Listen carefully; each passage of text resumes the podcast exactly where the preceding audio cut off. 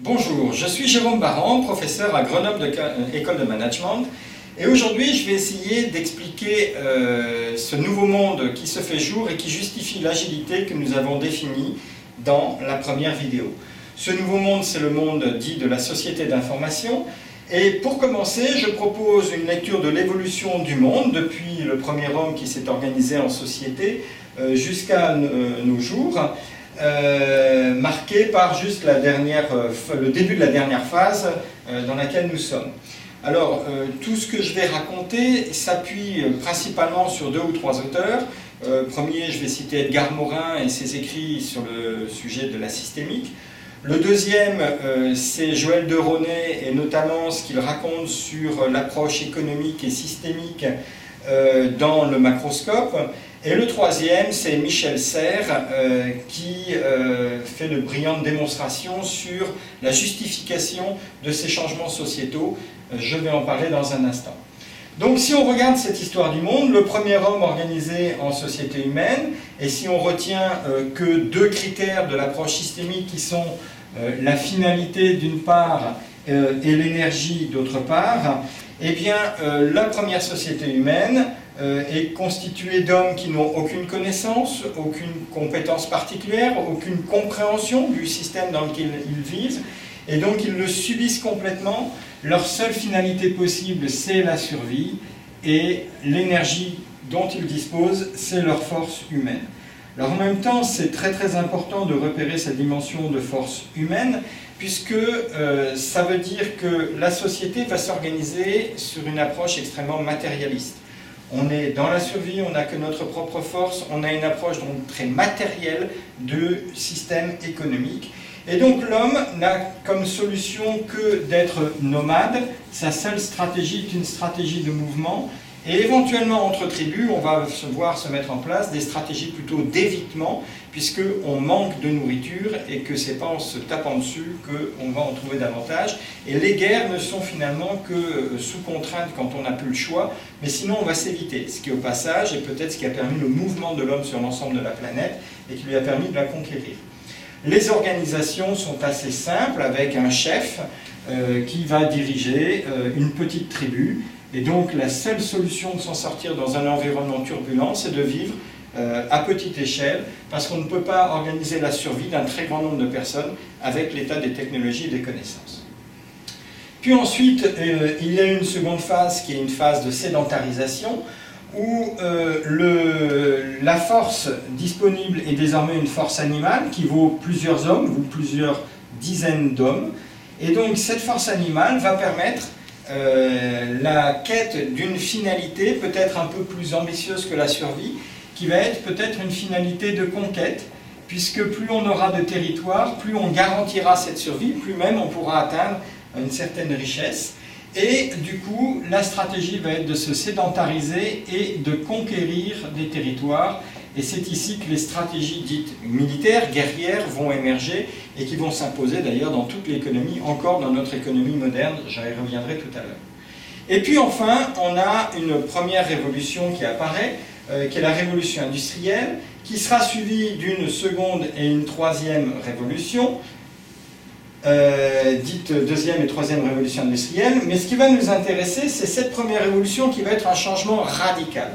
Pourquoi? Parce que nous disposons tout d'un coup d'une force euh, extrêmement supérieure à la force humaine et à la force animale, qui est la force fossile, et l'apparition du charbon, de la machine à vapeur, et puis ensuite de l'électricité, du pétrole et enfin du nucléaire. On entre dans une ère de capacité, de puissance énergétique telle qu'on peut imaginer de produire des quantités colossales. Ce qui veut dire que la finalité va pouvoir se transformer en une finalité de richesse et d'accumulation là où euh, on ne pouvait au mieux qu'espérer euh, vivre pour euh, nourrir sa famille, voire un peu plus. Donc là, on peut vraiment rentrer dans le paradigme de la richesse. Et ça va être une société qui va être non plus nomade, non plus sédentaire, mais une société de productivité et d'accumulation, avec une logique organisationnelle qui est la logique pyramidale, dont on connaît les bienfaits pour euh, cultiver euh, les volumes et maîtriser les coûts et bien ordonner la société en coupant les spécialités en tranches et en coupant la hiérarchie en tranches. C'est le modèle organisationnel dominant dans toutes nos organisations humaines encore aujourd'hui. Et puis il y a une deuxième révolution, et qui elle est pour nous très très importante, et nous suivons en cela les propos de Joël de Ronet, puisque euh, le discours vise à dire qu'il y a changement non plus de quantité d'énergie disponible, puisqu'on voit bien un homme, euh, plusieurs hommes, euh, plusieurs centaines ou milliers d'hommes, et puis avec le nucléaire, on atteint des quantités astronomiques d'énergie disponible pour nos productions. Mais cette fois-ci, il y a changement de nature d'énergie. Nous passons à une nouvelle énergie qui est la force informationnelle. Et il y a un changement radical de société. Parce que lorsque dans un système on change la nature de l'énergie et plus la quantité, on transforme le système plus radicalement que si on n'en change que la quantité. Et donc cette euh, nouvelle société, dite société de l'information qui va émerger, fait émerger des attentes au niveau des individus qui, du fait de l'accumulation de richesses qui est suffisante d'une part et d'autre part de cette nouvelle nature d'énergie, va devenir une attente de l'ordre du bien-être, c'est-à-dire d'un ensemble de choses et plus d'une seule chose, euh, qui vont relever aussi bien de la richesse, mais pas de la richesse maximum, qui vont relever du temps libre, de l'accès aux loisirs, à l'information, à la culture. Bref, nos jeunes aujourd'hui, cette fameuse génération Y et puis peut-être cette génération Z, ont des attentes bien différentes des nôtres. Et ce changement sociétal est réellement majeur et va entraîner un changement complet dans toutes nos organisations humaines.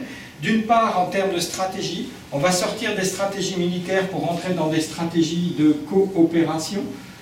On va sortir des organisations pyramidales, hiérarchiques, cloisonnées et de relations gagnant-perdant pour entrer dans des organisations dites neuronales où il y a beaucoup de coopération entre des entités euh, plutôt petites, plutôt mobiles, euh, pour satisfaire chacun de manière unique, euh, et dans un mode qui n'est plus le gagnant-perdant, ni même le gagnant-gagnant, mais qui va être le mode satisfait-satisfait dont on parlait dans la première vidéo.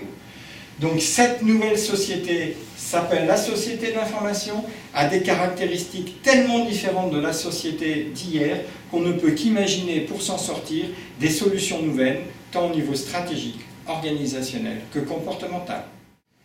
En synthèse, et peut-être pour faire un pas de plus pour vous convaincre de ce changement sociétal, je rappelle d'une part le changement sociétal majeur qui est apparu avec deux grandes révolutions euh, qui sont apparues au-delà de l'introduction de la société humaine organisée, euh, de la première révolution industrielle et de cette révolution sociétale de l'information, eh bien, il y a une autre manière de lire ces révolutions, c'est euh, d'une part l'introduction de la parole, de l'écrit puis de l'imprimerie et de l'informatique, ce que Michel Serres appelle la révolution du, du, rapport entre le support et le message.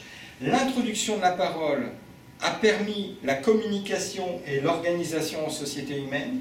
L'apparition de l'écrit et de l'imprimerie a permis la démultiplication de ce message et la mise en place de règles qu'on pouvait partager et ça a été une première à l'origine probablement de la première révolution industrielle et d'un changement dans toutes les dimensions de l'organisation humaine, le religieux, le politique, l'économique, le scientifique. Michel Serres nous explique cela très très bien euh, et je vous renvoie à ses écrits. Et enfin, la révolution de l'informatique, c'est à nouveau un changement dans le support entre le support et le message, avec cette possibilité de démultiplier complètement le message, d'aller beaucoup plus vite dans sa communication, et notamment peut-être au fil de ces évolutions, on constate qu'on a moins besoin de mémoriser et qu'on peut passer plus de temps à faire des liens entre les choses, ce que Michel Serres dit être intelligent, puisque le mot intelligent vient du latin inter et legere, qui signifie faire des liens. Donc finalement, c'est non pas un message pessimiste que j'essaie de vous faire passer, c'est un message très optimiste. Certes, on vit une période difficile parce qu'il faut digérer ce changement sociétal, mais par contre, c'est sans doute une période qui va nous permettre de développer notre véritable intelligence.